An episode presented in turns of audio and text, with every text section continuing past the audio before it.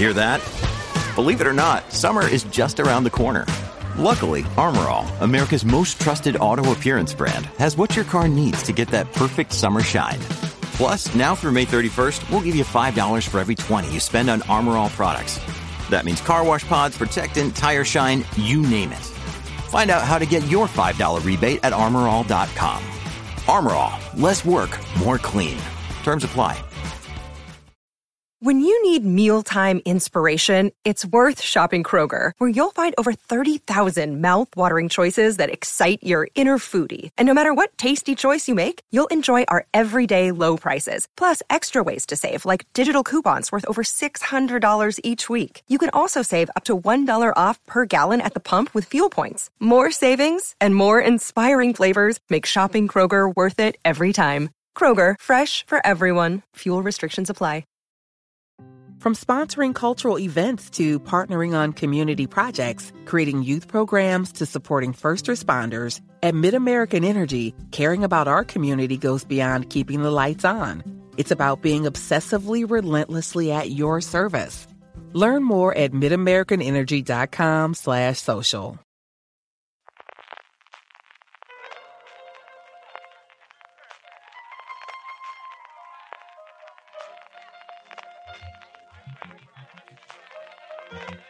Estás escuchando Fuera de Series con CJ Navas. Desde la alfombra roja en los Globos de Oro, California, estás escuchando streaming de Fuera de Series, el programa que semana a semana te trae todas las noticias, comentarios y curiosidades del mundo de las series de televisión.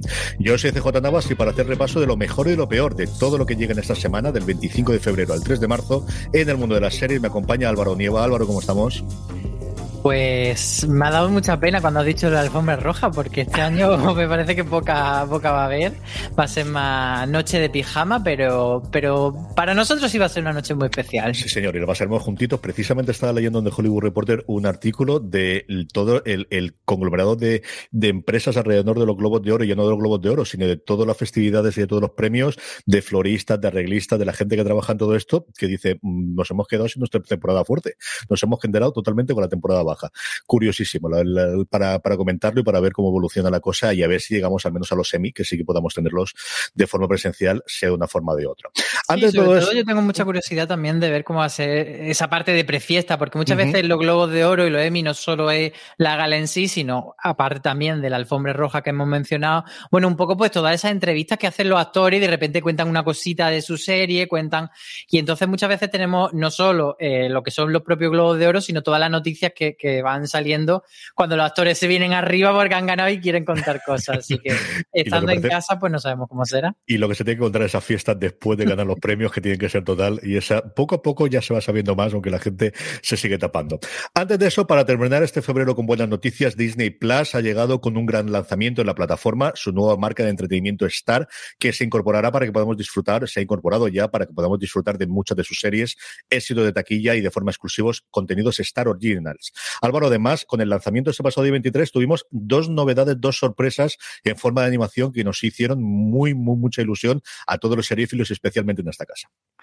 Sí, porque, bueno, nos anunciaron que tendríamos 40 series y en vez de 40 series fueron 42 porque teníamos por un lado Bob's Burger que han subido eh, las 10 primeras temporadas, falta la temporada 11 eh, que es la que está en emisión en Estados Unidos, esa no está, y además una serie Bob's Burger que ha estado, bueno, siempre como muy relegada en España, yo creo que ahora es como su oportunidad de que, porque es verdad que otras series de animación de ese estilo, como American Dad, como Padre Familia, al tener también una vida en Neos, en otros canales de la TDT, como que han tenido más tirón. Pero Boss Burger siempre se ha quedado como un poco ahí rezagada y una, comedia muy asentada en Estados Unidos. Y luego Futurama, que yo, yo ya he empezado el revisionado porque Futurama es una serie que me gusta mucho. Me vi anoche tres capítulos y la verdad es que em, no ha envejecido nada. O sea, es que es de 1999 cuando se estrenó y es que está eh, tanto a nivel visual como a nivel de ideas, como de chistes. Yo creo que, que nada, no han pasado el tiempo por ella y a mí la verdad es que me, apetece mucho este revisionado y, y le he encontrado como más, una serie como más entrañable ahora, fíjate. Futurama es la, que más le ha gustado a Álvaro. Yo soy muy partidario de Boss Burger. Yo me acerqué a ella por las críticas que tenían en Estados Unidos y disfruté muchísimo con esta familia disfuncional. Es un anticipo a Bojack Horseman. Aquellos que hayan gustado no es tan extrema, evidentemente, pero de verdad que tiene momentos sencillamente memorables Boss Burger. Y estas, junto con mucho más contenido, se están desembarcando en Disney Plus desde el pasado 23 de febrero y a partir de ahora estarán incorporándose grandes títulos cada semana para que podáis elegir entre las mejores pelis y estrenos. Y un dato importante para todos los padres de familia, para todas las madres de familia, para todas las familias en general, es que Disney Plus mantiene el estricto control parental que garantiza que siga siendo una experiencia adecuada para todos los miembros de la familia. Nuestro agradecimiento a Disney Plus para patrocinar por segunda semana streaming a la agenda de series de fuera de series. Vamos con las críticas. Madre de Dios de ¿Por qué trabajamos tanto, Álvaro? Dile algo al jefe. Esto no puede ser. ¿Por qué hacemos tantas cosas? Señor, qué locura. ¿Qué cantidad? Una, dos, tres, cuatro, cinco, seis, siete, ocho, nueve, diez, once, doce. Solo doce, Álvaro. Solo doce críticas. Porque luego digamos, y luego nos digan que es de esto no habéis hecho crítica. Hay muchísimas críticas esta semana, pero habrá muy pocas también la semana que viene, porque mm, de esto que se hace la conjunción de los astros de la plataforma y de repente han salido muchas cosas estos días y muy pocas vendrá la semana que viene, salvo que haya como estrenos así de última hora. Pero bueno, si te parece, empezamos por, lo de Vamos con Amazon Prime Video, vamos con ese reboot del internado llamado El Internado Las Cumbres. Tenéis sus razones para ver disponibles en fuera de series, tanto en formato de audio como en vídeo, que le hicieron entre Maricho Lazábal y Beatriz Martínez, que dejaba un poquito hablar del podcast en Luimelia para incorporarse. Yo creo que es la primera vez que he participado en Razones para ver. ¿Qué estábamos diciendo que decía nuestra crítica acerca de esta nuevo reboot de la serie de Amazon Prime Video? Pues Bea era el primer razones para ver qué hacía con nosotros y también la primera vez que firmaba una crítica y lo hace con el internado, que además ella era espectadora del internado original. Y bueno, lo que nos cuenta es que eh, este internado, Las Cumbres, tiene bastantes ingredientes para triunfar y para convertirse en un fenómeno adolescente. Y, también ha analizado un poco las claves que sí que mantenía respecto a la Laguna Negra, pero nos cuenta que le cuesta un poco arrancar y es una, una idea que yo también he escuchado a otros críticos también, pues eso, como que los primeros capítulos no está a su máximo eh, la serie. Yo también, de hecho, yo vi solo el, primero y mitad del segundo y me quedé ahí. Y luego mucha gente me dijo, no, no sigue porque luego ya empieza a meterte cliffhanger, empieza a meterte trama como más interesante. Entonces, pues bueno, eso es advertencia para que quien no le quede, quede muy contento con el piloto del Internado de las Cumbres, que le dé un poquito más de oportunidad. Segunda temporada ya de Prodigal Son. Habéis escuchado a Maricho Lazábal hablar, si habéis seguido los últimos programas de Placeres Culpables, porque yo creo que en todos los ha nombrado recientemente, y nos traía la crítica de una segunda temporada que le está gustando bastante. Y además es una serie que, que, bueno, parece que está teniendo también mucha aceptación dentro, está la gente leyendo mucho esta crítica y está, parece como un poco señal de que, de que sí, que de la gente está siguiendo Prodigal Son, que quizá por ser una serie de network no la tenemos como entre las más atractivas, pero que funciona bastante bien. Lo que nos contaba Marichu, y podemos así, sin mucho spoiler, que aparte de recoger eh, la, lo que pasó al final de la primera temporada, bueno, pues ahora nos está eh, poniendo el foco eh, en Malcolm, en cómo, en qué va a pasar con este personaje y un poco eh, la figura del padre, de que al final es un asesino en serie, pues como eso, que es eh, un planteamiento muy clásico de, de, este tipo de ficciones con asesino en serie, si es algo hereditario o no. Entonces es como el leitmotiv de la temporada.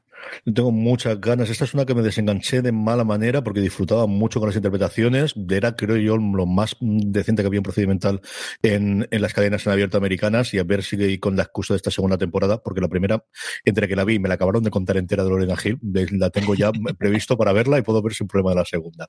Hierro, hablemos de tu querida Hierro y de tu querida Candela Peña. ¿Cómo fue ese titular, Álvaro, que lo tengo ahí grabado a fuego de, de Kung Fu Panda porque me llegó? Qué, qué locura, qué locura. Soy la tigresa de Kung Fu Panda, era de de, Candela Peña, maravillosa la entrevista que la podéis encontrar, por cierto, en el canal de YouTube de Fuera de Series.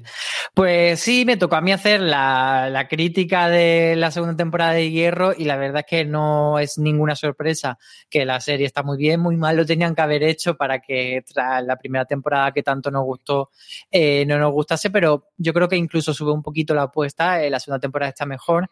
Le viene muy bien el hecho de mm, de que sean solo seis episodios en lugar de ocho, que fue la primera temporada, pero además eh, yo creo que está todo más asentado, las interpretaciones están mejor, los dos personajes principales de Candela y Díaz funcionan ahora mucho mejor que antes.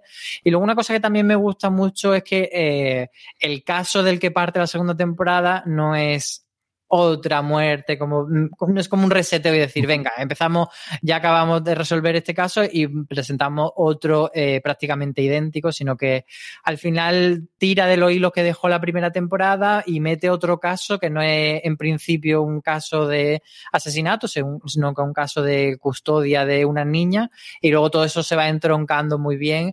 Y bueno, yo sí que he podido ver los seis episodios, pero la gente que está siguiendo la serie en Movistar solo ha podido ver así que yo he hecho la crítica sin spoiler, eh, pero simplemente decir que, que no se van a sentir defraudados. Una serie que ha sido, yo creo, una de las grandes sorpresas. Lo están, desde luego, toda la publicidad que tenemos está casi últimamente cuando entro en Movistar, si no es el primer destacado que te parece, es el segundo. Le están dando muchísimo bombo de lo que se han encontrado, yo, yo creo, sin esperársela. Y esa cosa es la que te iba a preguntar, porque tú, que, que hilan muchas cosas de la primera temporada que, si no necesario, sí que es muy recomendable ver la primera temporada antes de lanzarse la segunda, ¿no? Sí, sí, hay que ver la, primera temporada porque además es una buena temporada, entonces no tiene sentido en este caso saltar como en otras series que son como más independientes las temporadas. Aquí sí que hay que verla, pero, pero desde luego que no es ningún martirio. El pasado domingo terminaba Luimelia, del que podréis escuchar eh, hoy jueves mismo el, último programa del podcast oficial que hemos hecho, eh, antes que hablamos de Beatriz Martínez, y aprovecharon para estrenar La cocinera de Castamar, su primer episodio, este drama de época que nos dice que nos deja con ganas de más en nuestra crítica. Eh, sí, fíjate que Aloña hizo una crítica bastante positiva de la cocinera de Castamar y en a otros medios, a otros compañeros de profesión, le he leído cosas como no tan entusiastas, pero bueno, nos quedamos con lo que nos dice nuestra compañera, que para eso es la nuestra, y que cada uno vea la serie y, decida si se va hacia un bando o hacia otro. Al final es un drama histórico, eh, muy, pues eso, una serie de trajecitos y tacitas con su parte de intriga, su venganza, etcétera, pero lo que nos cuenta Loña es que está bastante bien medido, que el desarrollo es ágil, que la ambientación está muy bien hecha y que los personajes pues prometen, al menos en este primer episodio, eh, pues eso, que van a ser interesantes en la trama y veremos a ver cómo va desarrollándose, porque esta es de las series que, que bueno, son 12 episodios, pero que van a ir semana a semana, como suele hacer a 3 Player Premium.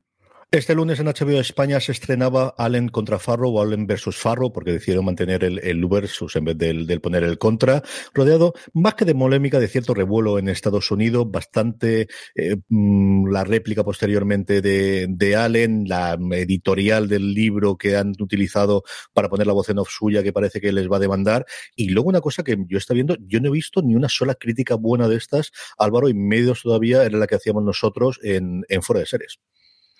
Sí, quizá en Estados Unidos sí que ha habido críticas un poco más, más positivas hacia el documental, pero es verdad que, por España y por Europa han sido más, más contrarias. Y bueno, yo creo que la crítica de, de Aloña es bastante interesante porque, eh, evidentemente, de lo que estamos, a lo que estamos criticando el producto audiovisual, no, por supuesto, no nos estamos posicionando desde el lado de Woody Allen o de Mia Farrow, pero sí que eh, lo que dice Aloña es que echa de menos que el, eh, sea un documental que intente ser un poco más imparcial y, contar las dos versiones. Es verdad que no contaban con, no, desearon hablar eh, Woody Allen y Sun Ji y toda esa, eh, eh, digamos que ese bando, y entonces quizá por eso el documental acaba comprando demasiado las la tesis de Mia Farrow sin plantearse si, si, son correctas o no y sin dar un poco de intentar equilibrar la balanza. Entonces, para Loña era un producto que, no se corresponde con el estándar de calidad de Woody Allen, tampoco con, los directores que, del, documental, que son directores reconocidos, y un poco eh, cree que pone, ella lo hablaba como deshonrar la profesión y desprestigiar el género de, serie documental. De verdad que, todas, además las críticas, lo que decía Álvaro, todas las que estoy viendo es en ese sentido, de, gente al que había hecho cosas tan buenas previamente, y aquí evidentemente, bueno, pues contemplarte si tienes una de las dos partes, es complicado hacerlo desde el principio, pero casi todas las críticas se van por ese lado, por el formato más que por el contenido, que por la forma de hacerlo. Abramos el ciclo de Disney Plus, antes comentábamos eh, sus series animadas que han llegado, tres grandes estrenos de tres series inéditas en España, Big Sky, Hellstrom y con Amor Víctor, yo creo que hemos comentado todas más o menos una pasada y comentar qué From sponsoring cultural events to partnering on community projects, creating youth programs to supporting first responders, at MidAmerican Energy, caring about our community goes beyond keeping the lights on. It's about being obsessively relentlessly at your service. Learn more at midamericanenergy.com slash social. Woodhouse Nissan offers a variety of SUVs and crossovers to fit your lifestyle. Whether you're looking for an SUV with high towing capability or a crossover with all-wheel drive, you can expect a variety of safety features, plenty of seating, ample cargo space, and innovative design to tackle virtually any adventure. Explore the Nissan lineup of SUVs and crossovers featuring Rogue, Rogue Sport, Kicks, Murano, Pathfinder, and Armada. Visit one of our two Nissan locations or shop online at woodhouse.com. Hay cuatro, cuatro. Ay, tenemos también Solo López, la, la, tenemos abajo porque la publicamos un día después, pero Cierto, cierto, cierto. Tenemos esas tres de imagen real y una cuarta de animación que esta sí estaba inédita en España, la serie que viene estado en Estados Unidos en Hulu, el canal que tiene su adulto, que es al final de, de alguna forma se trata de replicar con este Star. Big Sky, Hellstrom y con Amor Víctor y luego Solar Opposites, que, que, tenemos todas las críticas en fuera de series. Pues mira, empiezo por ejemplo por Hellstrom, que es una serie de Marvel, pero que aquí no la han anunciado como Marvel, porque como no está incluida en esta etapa nueva de Disney, mm. sino que era de una que se, se, inició anteriormente, que era de Hulu, bueno, pues aquí nos la han colado como una Star Original, pero no como una serie de Marvel. Además es que no es una serie de superhéroes que es lo que normalmente asociamos a Marvel, aunque Marvel tenga muchas otras cosas, sino que va más por el tema de demonios y apariciones, etcétera. Y lo que nos contaba Maricho es que le ha parecido un muy buen arranque de la serie, que mmm, juega mucho a, a a presentarte cosas que no sabes exactamente qué son, a que sea todo muy misterioso, pero que sí que consigue eh, pegarte al sofá y que quieras saber más y que quieras tener un poco más de información. Sí. Y luego Hellstrom fue la última producción que se hizo de Marvel eh, Televisión, que era un departamento, era una productora que tenían ellos, que era distinta de la Marvel Studios. Los enfrentamientos entre Kevin Feige, el todopoderoso productor de todo el universo cinematográfico, y la gente que estaba responsabilizado de Marvel Televisión eran antológicas, tenían un, vamos, un pifo de tres para de narices y al final lo cerró. Estos fueron responsables de tener cosas como Agentes de S.H.I.E.L.D., cosas tan desastrosas como Los Inhumanos o cosas tan buenas para mi modo de ver como Legión. Y esa fue la última producción y se estrenó también en Estados Unidos de medio tapadillo y es lo último que hicieron. Ahora todo queda debajo de Marvel Studios porque esto fue el último de Marvel TV, que era el que hasta entonces, pues eso, había producido todas las series directamente para televisión, normalmente con presupuestos más bajos, con personajes de segunda línea comparado con el resto que tenemos. Desde luego no hacían un brujajer la televisión, lo cual no niega, como decía antes, que hiciesen a mi modo de ver maravillas como fue Legión, eh, con sus salvedades en alguna de las temporadas. Hablamos de Big Sky y de Amor con Amor, Víctor.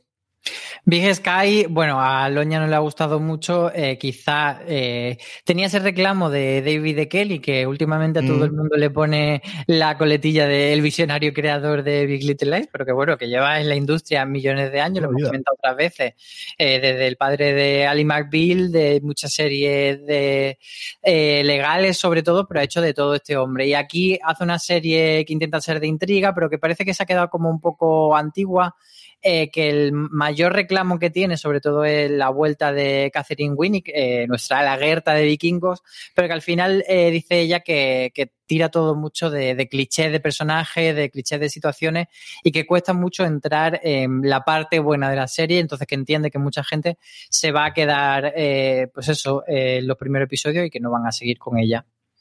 Curiosísimo lo que dice de David Clay, es cierto, es decir, es alguien que hizo todo el dinero, hizo primero Boston Public, que era una serie de finales de los 80 sobre las escuelas en Estados Unidos en la zona de Boston, y luego para mí siempre era Ali McBeal, después el abogado y después Boston Legal, y es además con el que ganó todos los semis en los 90, primeros de los 2000, y ahora se ha reinventado como el maestro de la intriga y el maestro de, este tipo de series que le están funcionando en una segunda juventud que está teniendo creativa realmente apasionante. Con Amor Víctor sigue sin la tilde, me pasa lo mismo que tú, Álvaro Álvaro ponía su crítica, me cuesta horror poder ver ese Victor sin la tilde en la I. Sigue la película eh, con Amor Simon y es una cosa que se deja ver bastante bien, ¿no? Sí, es preciosa, aparte que son episodios de 25 minutos, aunque sea más, más drama que comedia o más, no, no es sitcom, pero es muy bonito y además eh, coge muy bien la esencia de lo que fue con Amor Simon y le da una vuelta de tuerca porque, claro, eh, el conflicto de Simon lo tenía que resolver en un, el metraje de una película y aquí hay que extenderlo a lo largo de 10 episodios y quizá más temporadas, que todavía no lo sabemos, pero es una serie súper cookie, son todos muy entrañables y la verdad es que es un lugar feliz que yo recomiendo muchísimo. Entonces, esta es una recomendación bastante fácil de hacer y yo creo que también es una recomendación fácil de hacer eh, Solar Opposite, esa serie de animación que, viene de los creadores de, de Ricky Morty y que precisamente lo que nos decía Antonio Rivera en su crítica es que eh, no inventa nada eh, Solar Opposite porque es tal cual Ricky Morty, solo que aquí en vez de ser el abuelo borracho y el, y el nieto atontilado, como él le llama, pues aquí son unos marcianos, pero un poco la misma dinámica y el mismo tipo de humor. Mm. Y, y, que eso no significa que sea malo, sino que al final pues, podemos tener dos series del mismo tipo y que las dos nos gusten. Hay un estilo de animación muy similar, es muy, muy entretenida. Si os gusta Ricky Morty, os gusta la parte más campera de Futurama, es una serie que tenéis que ver sí o sí. También Antonio Rivera nos traía la última propuesta de Netflix de los creadores de Dark, de ese pequeño fenómeno alemán que se llama Tribus de Europa. Y es una serie que está arrasando. Si queréis estar en la conversación seriéfila, esta es la serie que tenéis que ver esta semana. A lo mejor dentro de semana ya no existe en nuestra cabeza. Pues una de las cosas más interesantes que nos cuenta sobre Tribus de Europa, Antonio, es que es una serie que, que pone mucha carne en el asador en su primera temporada y además yo creo que es bastante a tener en cuenta esto porque eh, lo hemos hablado en otra ocasión, en otras ediciones de streaming, que muchas series de Netflix tienen ese mal de, de, empezar muy poquito a poco porque doy por hecho que me va a ver la temporada completa y que ya te conto aquí como el principio y en la segunda temporada te contaré uh -huh. algo y nunca llegamos a la segunda temporada.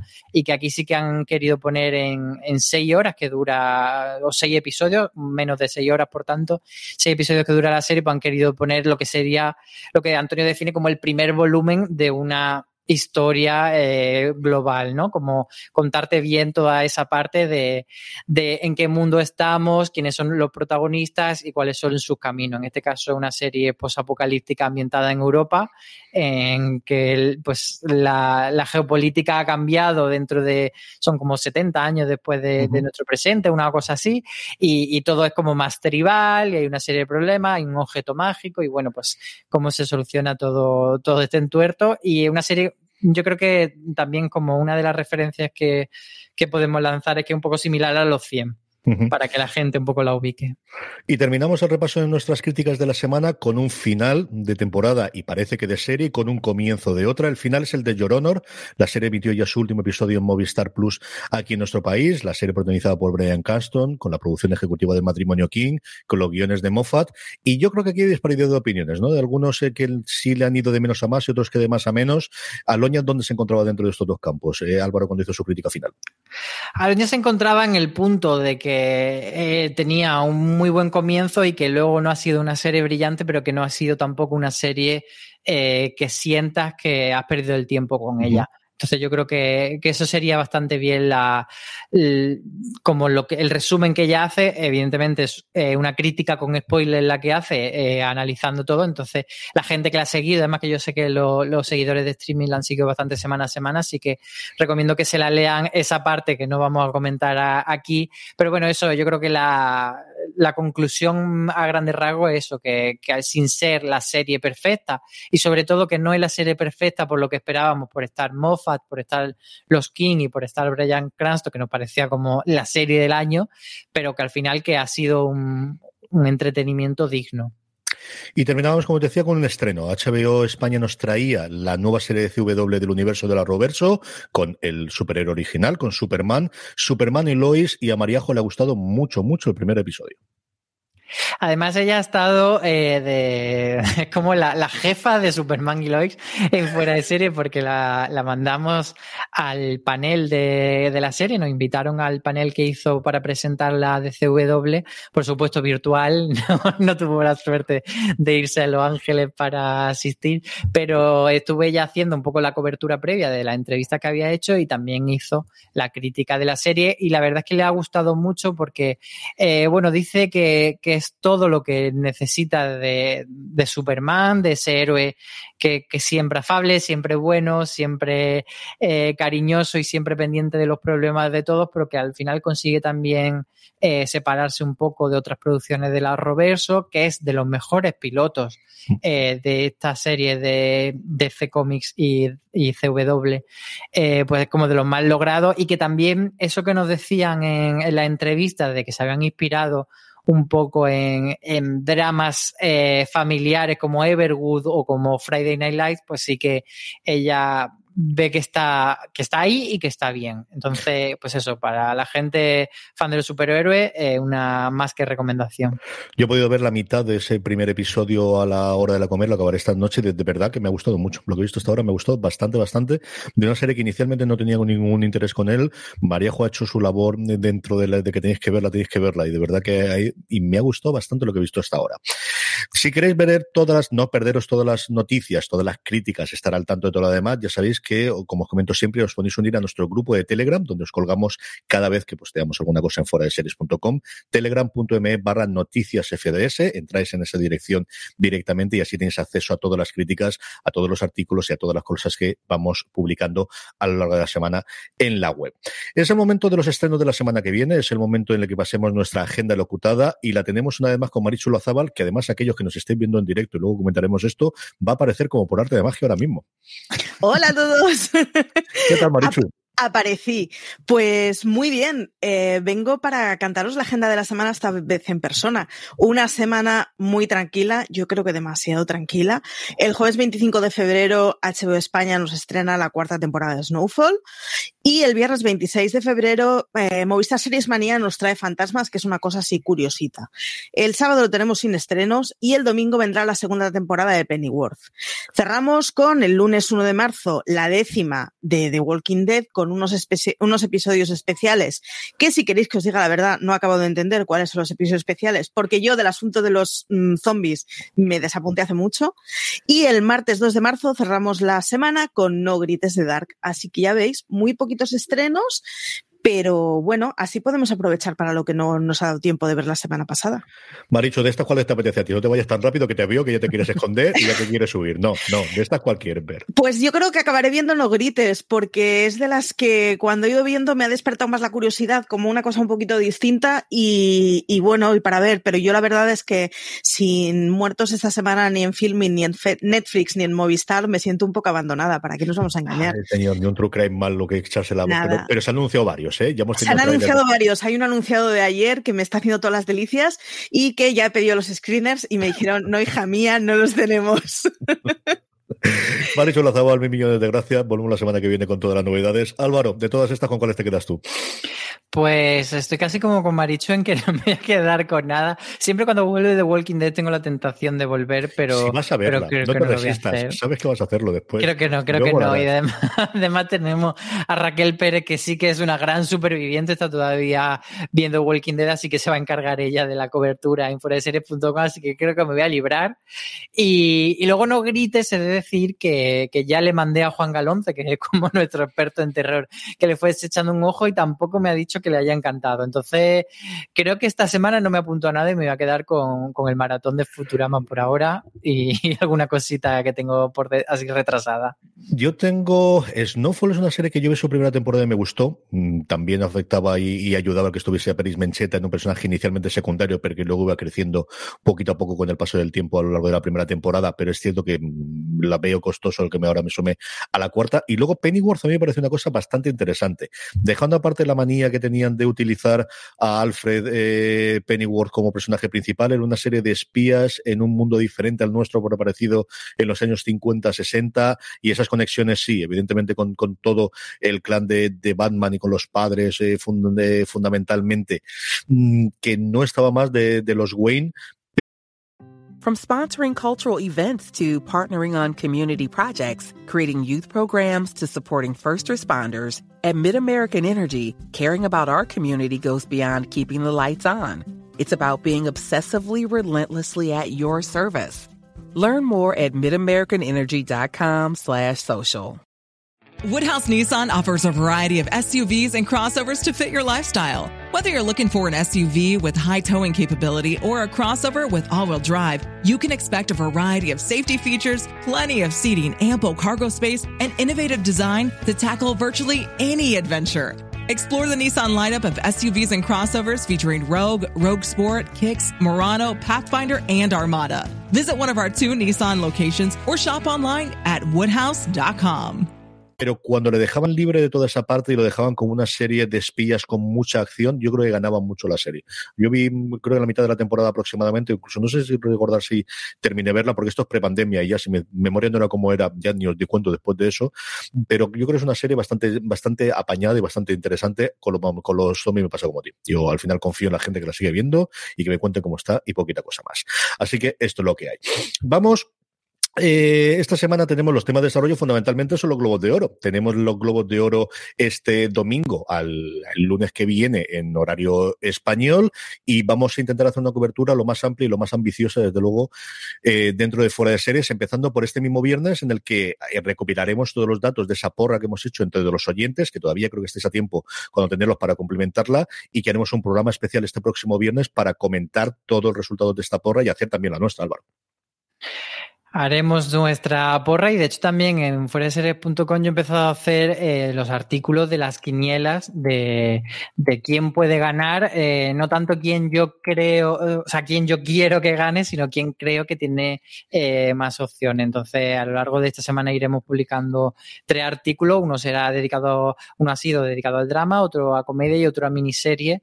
Y, y bueno, pues eso, analizarlo y luego volveremos pues eso con porra y con emisión en directo, que yo creo que ya lo podemos confirmar y anunciar, ¿no? Dilo, dilo ya cuéntalo, que llevamos mucho tiempo queriendo contarlo. ¿Qué vamos a hacer la madrugada del domingo al lunes para cubrir los globos de oro? Pues un Twitch como si fuésemos jóvenes, como si fuésemos eh, niños rata quinceañeros. Pues sí, vamos a estar ahí en, en Twitch eh, haciendo un pre-show de la gala del Globo de Oro. Por supuesto, nosotros no tenemos los derechos audiovisuales de NBC de, de la gala, entonces nosotros no vamos a poner la gala, por supuesto, no la vamos a piratear, sino que vamos a estar en una segunda ventana de acompañamiento para quien quiera tenernos ahí de, de soniquete, pues eso, como cuando la gente se pone el partido de fútbol uh -huh. en la tele y se pone en la radio a otros comentaristas, pues un poco eh, replicar esa jugada, pero con la, la, cosa de que tenemos ahí nuestro chat y la gente nos puede ir comentando cositas, iremos compartiendo memes,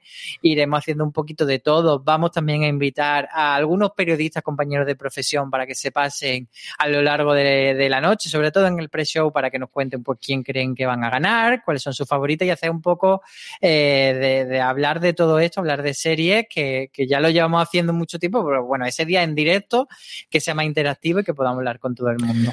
Todo esto comenzará a partir de las 12 y cuarto de la noche, o sea, el Globo de Oro es la madrugada del domingo 28 al lunes 1, así que a partir de las 12 y cuarto estaremos ahí online, en redes sociales ya vamos a ir compartiendo el enlace, que ya está creado el evento, eh, la sala, digamos, donde vamos a estar y, ya podéis ir encontrándolo, así que ya sabéis que a partir de ese, de ese ratito estaremos haciendo como, como un pre-show.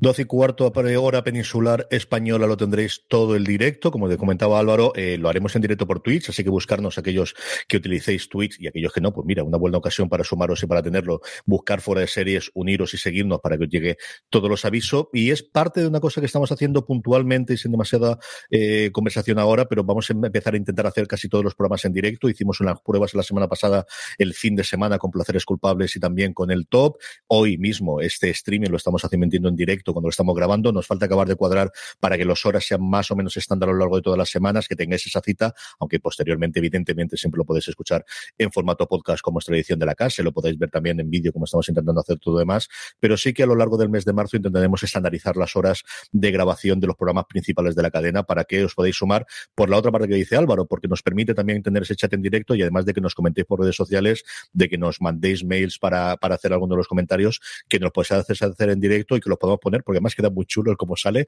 alguno de los comentarios cuando lo podemos poner en el vídeo, que es una cosa muy, muy divertida. Así que nada, nos queda nuestro Power Rankings, nos quedan las preguntas de los oyentes, estaremos esperando que sonáis a las 12 menos a las 12 y cuarto el próximo domingo al lunes para comentar todos los globos. Antes, una pequeña pausa y vamos ya con el Power Rankings. Estamos ya de vuelta. Power Rankings, yo creo que al final con poquita, poquita sorpresas, como podíamos imaginar, pero vamos a ir como siempre del 10 a 1. Power Rankings, nuestro listado de las series más vistas por la audiencia de fuera de series, un listado que hacemos con vuestros votos. Sois vosotros los que nos decís cuáles son las series que más os han gustado de la semana pasada a través de una pequeña encuesta que colgamos todas las semanas en fuera de series y que, como siempre os digo, la forma de que no se os olvide nunca es que os unáis a nuestro grupo de Telegram, telegram.com barra fuera de series aparte de poder estar hablando diariamente con más de 1.500 personas, ya hemos superado la barrera de las 1.500 en nuestro grupo de Telegram y poder hablar con ellos cada vez que colgamos esa encuesta, la os avisamos, os mandamos una pequeña señal y así nos ponéis las tres series de la semana anterior que más os han gustado. Así es como hacemos toda la semana nuestro Power Rankings.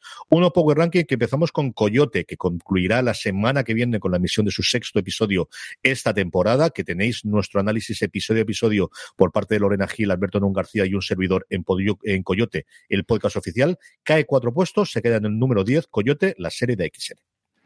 Y en el 9 entra, precisamente hemos hablado de ella, Prodigal Son, eh, que aquí en España se emite en TNT.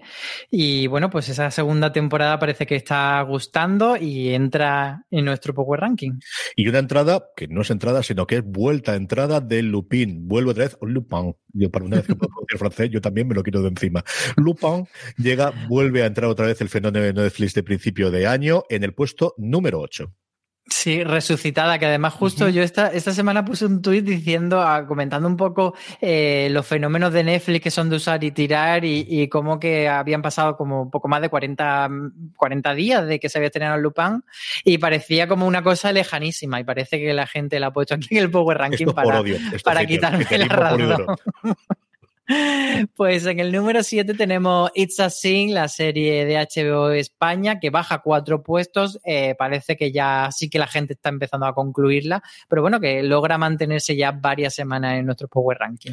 En el 6, la segunda entrada más fuerte de la semana es Hierro, la serie Movistar Plus. Estrenó su segunda temporada. Ya están los dos primeros episodios disponibles. Como hemos comentado antes, tenéis la crítica completa de esta segunda temporada sin spoilers por Álvaro Nieva en series.com. En el puesto número 6, Hierro. Y me alegro mucho de que, de que entre con fuerza esta serie.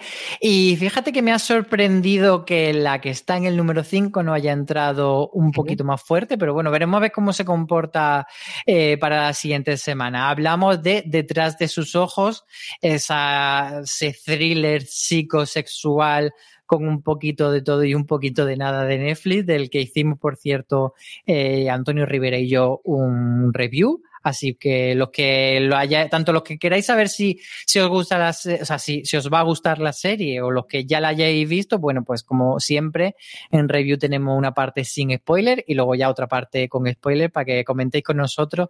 Porque como dije, es una serie que tengo muchas ganas de, de recibir feedback porque, bueno, hay habido cosas que no han gustado, cosas que no, y me apetece saber la opinión de la gente. Aparte de aquí, tenemos cuatro, de cuatro plataformas y cadenas distintas que es cierto que me ha llamado la atención hoy no lo he mirado en las últimas semanas si era así, pero en el 4 tenemos Snowpiercer, sube un puesto, la segunda temporada de esta serie que se está emitiendo semana a semana en Netflix y se queda en el puesto número 4 amenazando poner posicionarse la semana que viene dentro del podio. Álvaro.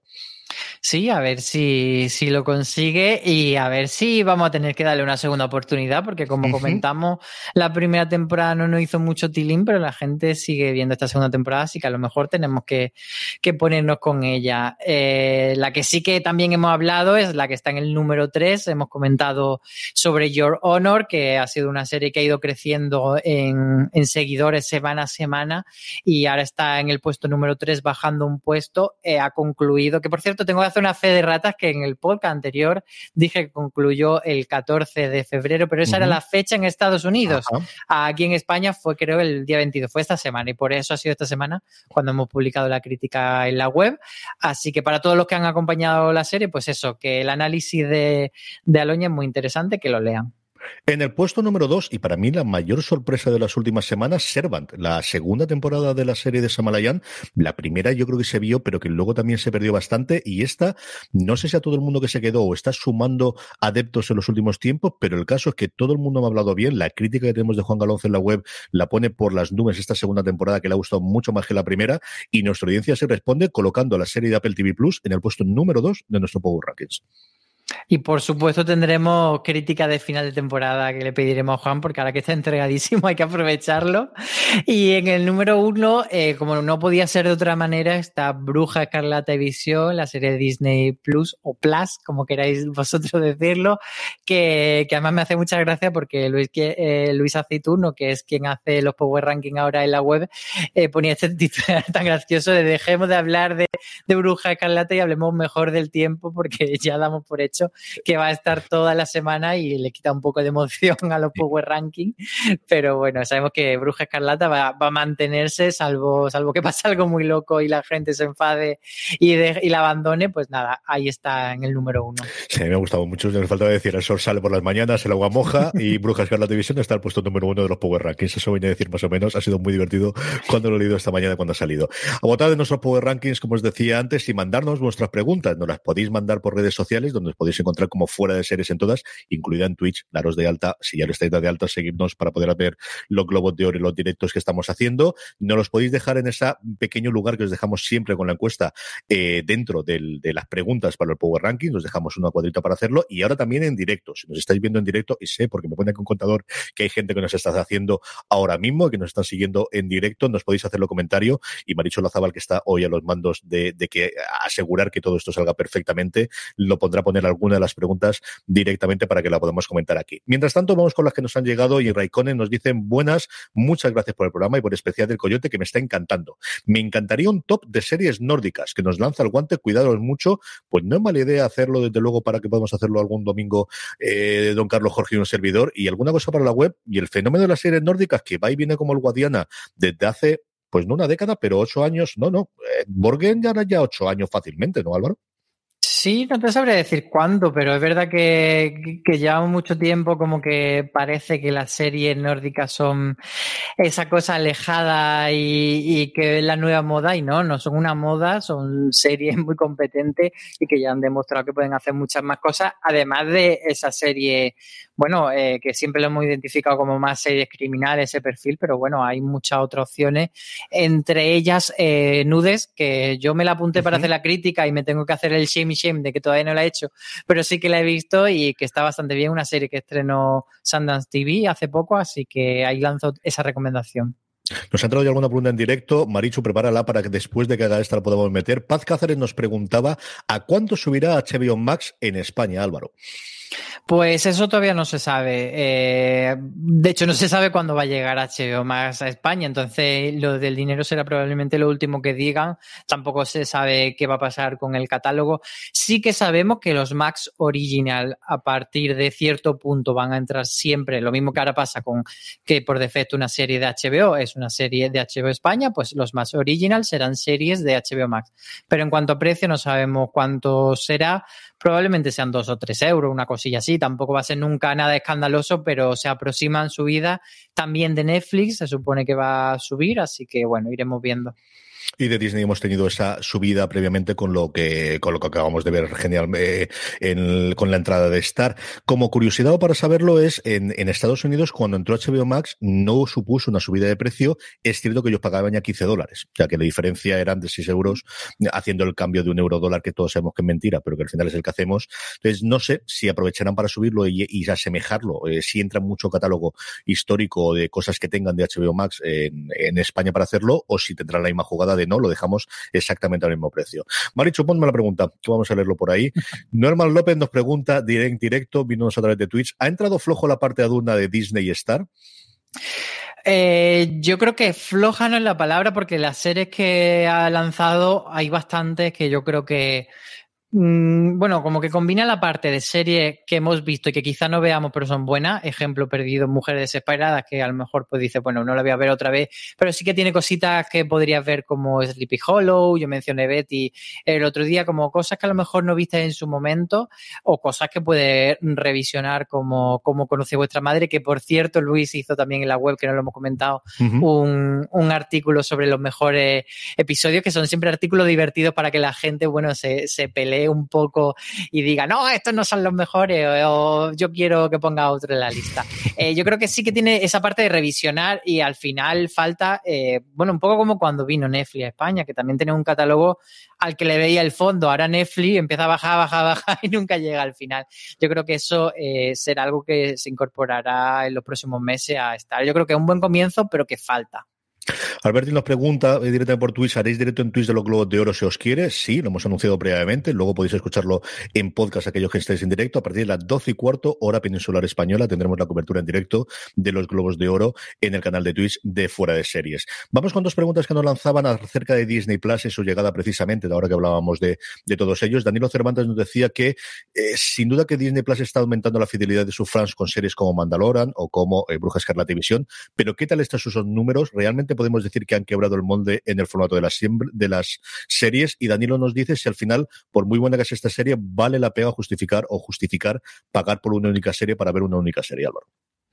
Pues empiezo por la segunda. Eh, yo creo que esto es muy relativo para, para todo el mundo. Eh, por ejemplo, una, una oyente fiel que, que, me comentaba el otro día que para ella pagar a tres players le merece la pena meterse un mes y ver por lo que le vale una Coca-Cola, pues mm, es, es, lo que puede ver Luimelia. Es verdad que a tres players, por ejemplo, ahora no tiene eh, 200 series que te resulten atractivas. Si ya viste Veneno en su momento, ya viste tal, pero pagar 3 euros por ver eh, simplemente eh, una temporada de Luimelia, pues yo creo que, que, sí que vale la pena. Que, que por cierto aprovecho para, mandarle un, un, beso a, Sonia de la Rosa, que es con quien tenía esta conversación. Y yo creo que esto lo podemos extrapolar también a, a Disney Plus con la serie de Marvel. Si tú eres muy fan de Marvel, eh, evidentemente tienes que estar viendo la serie de Marvel. Además, era una cosa que comentaba en su artículo esta semana Raquel Pérez, que ya no son esas series como Agents of Shield, que si quieres la ves y tendrá algún guiño, tendrá alguna referencia, pero no es, digamos, el canon principal. Ahora lo que está pasando eh, en Bruja Escarlata y Visión son cosas que marcan el camino de la fase nueva de, de Marvel. Entonces, si eres fan, y al final yo creo que también un poco es relativizar lo que, lo que para nosotros nosotros es las series que más valen. Si al final somos muy fan de una serie, puede merecer la pena pagar una plataforma solo por esa. Yo coincido contigo, al final, cada cual con su dinero, es la ventaja que tiene esto, que hace lo que le sale de las narices, o sea que ya todo relativo, todo lo que hay. Yo creo que sí que hay un fenómeno fatiga, mm, más allá de disponibilidad económica, que en eso jamás me voy a meter de, si ya tengo cinco plataformas, suscribir una sexta, aunque tenga el dinero, creo que hay ese coste mental de decir, si es que no voy a tener tiempo de verla, ¿para qué voy a hacerlo? Y de, ya, aunque me lo pueda permitir, siento que voy a estar tirando el dinero. Yo creo que eso sí que es una cosa real, más allá de, de, de que se pueda analizar eh, psicológicamente o sociológicamente. Y luego en cuanto a los números son brutales. O sea, al menos sobre las teorías que ellos nos dijeron inicialmente, y menos mal, porque con los cruceros parados, con los parques temáticos parados, con el deporte que le da mucho dinero en Estados Unidos con SPN parado durante meses, la solución que tenían ellos con el streaming, hablan de noventa y tantos millones, no llegan a cien, pero por muy poquitos, de suscriptores en el mundo. Ahora con estar han abierto en muchísimos países que no tenían, han mm, justificado de alguna forma esta subida de precio fuera de Estados Unidos, donde el paquete conjunto de SPN Plus, de Hulu y de Disney, para que os una idea, vale 19,95, van a subirlo ahora a 20 dólares y, y, los números hablaban, algunos de los estudios que se estaban haciendo, y luego los estudios los carga el diablo como siempre, es que podían superar el número de suscriptores de Netflix en cuestión de dos o tres años. Esa es la cosa que podrían tener. Así que veremos a ver cómo funciona la cosa por ahí. Eh, dos cositas más que tenemos aquí. Juan Martínez nos dice qué se sabe de la cuarta temporada de Westworld. Pues se sabe muy poco, que está renovada la serie y es que hay cosas que no puedo comentar porque son spoilers de la tercera, pero bueno, digamos que hay dudas de respecto a cómo terminó la temporada, pues cómo podría continuar, pues está difícil respecto a ciertos intérpretes. Hasta ahí puedo leer, pero, pero bueno, que eh, noticias reales de, de producción y tal hay muy poquito, así que siendo una serie que ya de por sí en tiempos no pandémicos ha tardado mucho entre, temporada y temporada. Yo creo que todavía hace falta que, le demos mucho chance a, la cuarta de, de Westworld.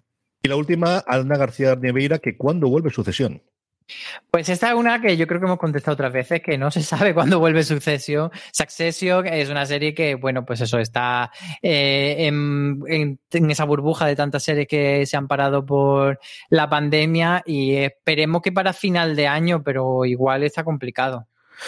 En el último anuncio que sacó HBO en Estados Unidos aparece a lo largo de este año, que me llamó mucho la atención porque las dos series famosas, tanto por premios como por audiencia, que se habían quedado justo en el momento de preproducción, estaban a punto de entrar a rodar, eran Barry y eran Succession, y Barry no aparece en nada en, el, en todo el tráiler, que salen escenas en algunos de los casos, pero otras simplemente el nombre, y de Succession sí aparece, así que al menos la promesa, y nuevamente, conforme está el patio, pues Dios sabrá si eso al final es real o no es real, es que intentarán estrenarla durante este verano. Desde luego sí que no hay fecha, ya hay fecha de estreno de alguna de las series de aquí hasta verano en HBO Estados Unidos, que tendremos que será simultáneo o al día siguiente, como suele ser en HBO España, más aún cuando, cuando desembarque Max, pero eso es lo que podemos tener o, lo que podemos saber, desde luego, en, eh, a día de hoy. El último anuncio es que a lo largo de este año, si no se tuerce demasiado la cosa. lo que, lo que sabemos respecto a HBO son las series que vamos a ver en primavera, eso es lo que sí se sabe, que serían por un lado Mayor of Easttown, que es eh, una miniserie que protagoniza por, protagonizada por Kate Willett, le tenemos muchísimas ganas, y las otras dos son, bueno, no, tres. Está Generation Max, que esta mm. sí es de, de, HBO Max, y de HBO, Casa HBO, está The Nevers, que es esta serie de ciencia ficción con Joss Whedon, pero Joss Whedon se fue muy, en un momento, además que le ha venido muy bien a HBO que se fuese Joss Whedon, y la otra es el remake o continuación de En Terapia. Entonces, por ahora no está Succession en el calendario inminente, así que veremos si estará para verano-otoño.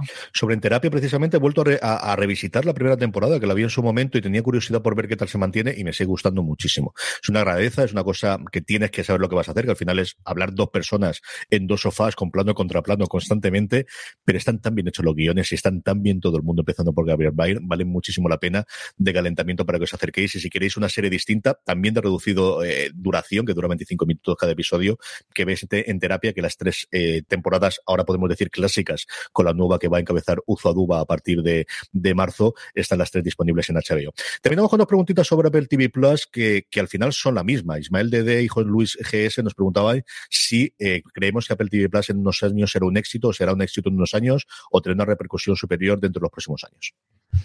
Eh, yo creo que, y viene un poco al hilo de lo que comentábamos antes de si merece la pena pagar una plataforma o no, pues otras veces comentamos que, que, no tenemos que pagar todas las plataformas todas a la vez, sino que podemos tener como una plataforma que sea el campamento base y otra que vayamos entrando y saliendo. Yo creo que Apple TV Plus a lo que aspira es un poco a eso, a ser como eh, una plataforma secundaria, nunca va a ser una plataforma total como, como lo es Netflix o como lo pretende ser Disney Plus y un poco Amazon.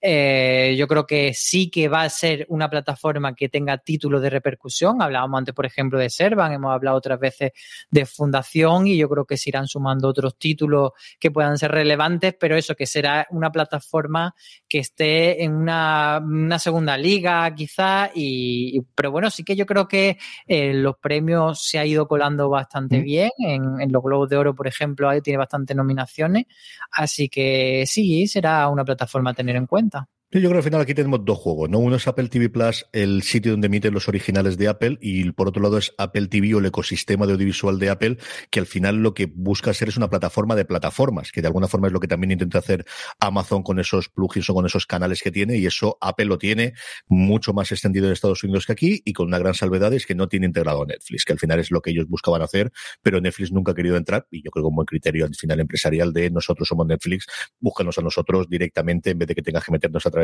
a través vuestra. Pero el resto de los canales están todos. Tú puedes suscribirte a HBO, tú puedes suscribirte a Showtime, creo que son como 40 o 50 canales, igual que en Amazon en Estados Unidos, prácticamente todos, incluido Disney Plus, dentro de la propia aplicación de Apple. Y es cierto que con las series, al final, pues piano, piano. Yo creo que han tenido ese lanzamiento inicial con grandes estrellas que le funcionó dentro de un orden sin pasarse. Se encontraron con el exitazo de crítica público de Ted Lasso a finales del año pasado.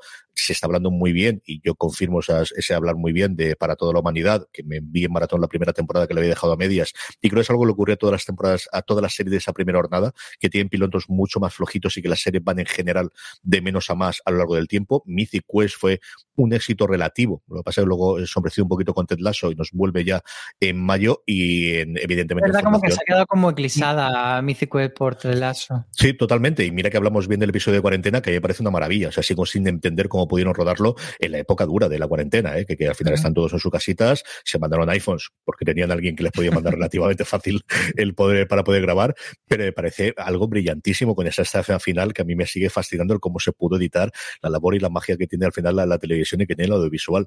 Y, y, evidentemente, como decía Álvaro, Fundación es su gran apuesta para ser la serie de por lo que ahora es eh, Bruja Escarlata Televisión, de la que se comente episodio a episodio y se vaya hablando y se vaya comentando. Y a ver qué ocurre con ella. Desde luego, dinero tienen esa es la gran parte de al final. tienen dos ventajas. Una es que dinero tienen para gastar y que no es su única herramienta. Es decir, a Netflix si la cosa le va mal, no tiene otra patita en la que asarse. Es que no hay otra patita en la que asarte. Aquí, pues seguimos viendo unos cacharritos que todos llevamos en el bolsillo y unos cacharritos que llevamos cada vez más en los oídos y, alguna de las cosas como la que os estoy hablando yo ahora mismo, el ordenador que tengo aquí al lado, así que esa sigue pagando las facturas y puede funcionar y puede estar todo bastante bien. Así que, bueno, pues por aquí concluimos este streaming, esta agenda de series de la semana, eh, última semana de febrero ya lanzando con marzo, hasta el 3 de marzo. Muchísimas gracias a todos los que os escrito, muchas gracias a todos los que os habéis seguido en directo, especialmente a través de Twitch, pero también a través de Twitter y a través de Facebook. Es una cosa, como os digo, Lamas nos decía uno de los comentarios que es genial veros por aquí y un corazoncito, me encanta estos dos corazoncitos que tenemos. Y como os decía, a lo largo de marzo vamos a intentar hacer una forma constante, desde luego los programas eh, claves en los que tengamos de actualidad, tanto placeres culpables como streaming, como los top, eh, que podemos hacerlo en directo, que al final es mucho más entretenido, es más divertido y que podemos tener esta interacción directa que tenemos con todos vosotros. Mucho más contenido en foradeseries.com, mucho, mucho más, del que tendremos novedades también en breve y esa cobertura que anunciábamos aquí de los Globos de Oro a partir de las 12 y cuarto de la noche, horario peninsular español. Estaremos disponibles en nuestro canal de Twitch, buscarnos como Fuera de Series en Twitch para eh, comentar en directo qué va a ocurrir en la primera gran gala de premios televisivos del año. Don Álvaro Nieva, hasta luego, un abrazo muy fuerte. Muchos besos y comentaremos ya la decepción la semana que viene de los Globos de Oro. Eh, Marichu Lazabal, que está al de fondo, no sé si vas a aparecer que te despida y si no, desde aquí luego también. Muy buenas. Marichu, hasta la semana Muchas que viene. gracias a todos. Y a todos vosotros, querido audiencia, gracias por escucharnos, gracias por estar ahí y recordad, tened muchísimo cuidado y fuera.